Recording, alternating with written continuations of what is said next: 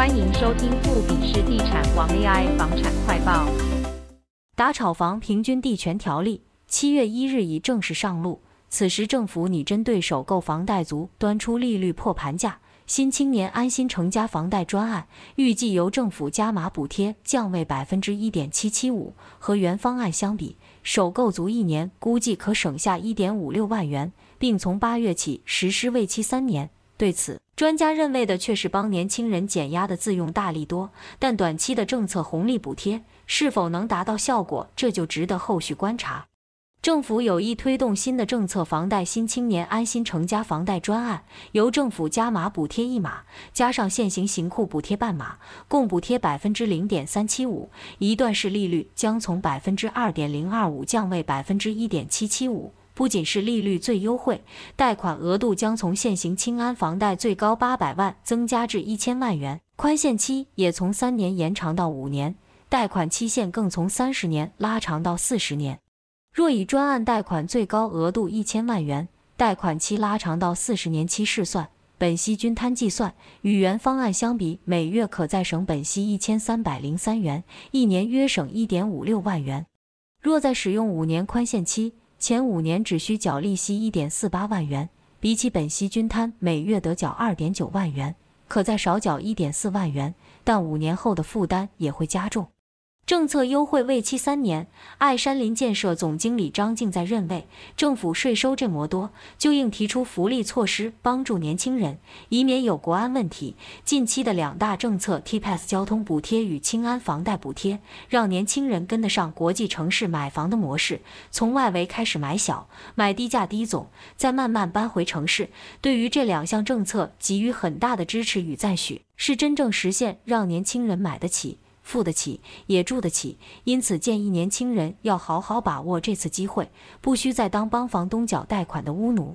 他说，年轻人普遍在没有父母亲的支持下，头期款有困难，但政府愿意把宽限期拉长到五年，加上市场上已有建商愿意借年轻人自备款百分之十二，用前四年来还建商，第五六年后再来还本金。等于年轻人的购物门槛降到只有百分之八，买得起解决了，贷款利息降低，付得起也解决了。至于住得起，买在低单低总、外围交通便捷的，用时间换取空间。基北北桃一千二百元通勤月票就实现住得起，像是一期、竹围、淡水、汐止、基隆都是较易入手的区域。年轻人要善用拉长年限，先有一套房，再来慢慢累积资产。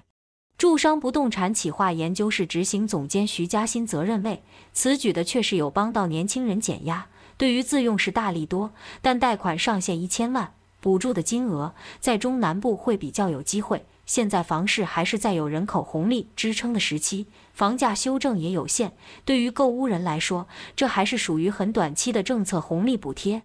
徐嘉欣直言，政府一边打房。一边就是施政上的逻辑与合理性有待商榷。虽此政策是体贴民意、苦民所苦，但在公平正义与程序上，以及小额补助是不是能达到效果，这都有待时间观察与保留。至于是否有利建商刺激建案消费，他则认为未必是助力，因建商多数是以预售屋为主，盖好也未必由此补贴了。对于成屋与中古屋会较适用。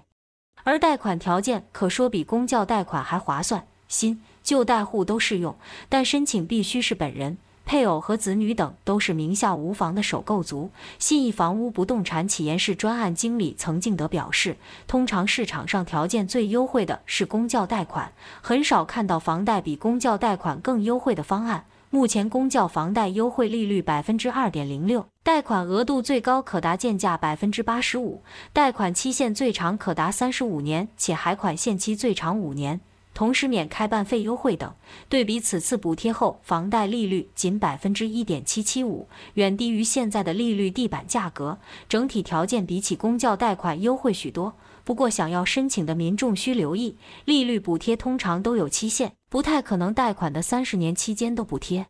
对于房市供需影响应该有限，不过对于现在想买房的首购族来说，仍可以说是一大优惠政策。在节目结束之前，如果你喜欢我们的内容，请记得订阅我们的节目，这样就可以随时收到最新的更新。同时，如果你有任何建议或者想听到的主题，也欢迎随时留言告诉我们，让我们的节目能够更符合你的期待。谢谢大家的收听，我们下次节目再见。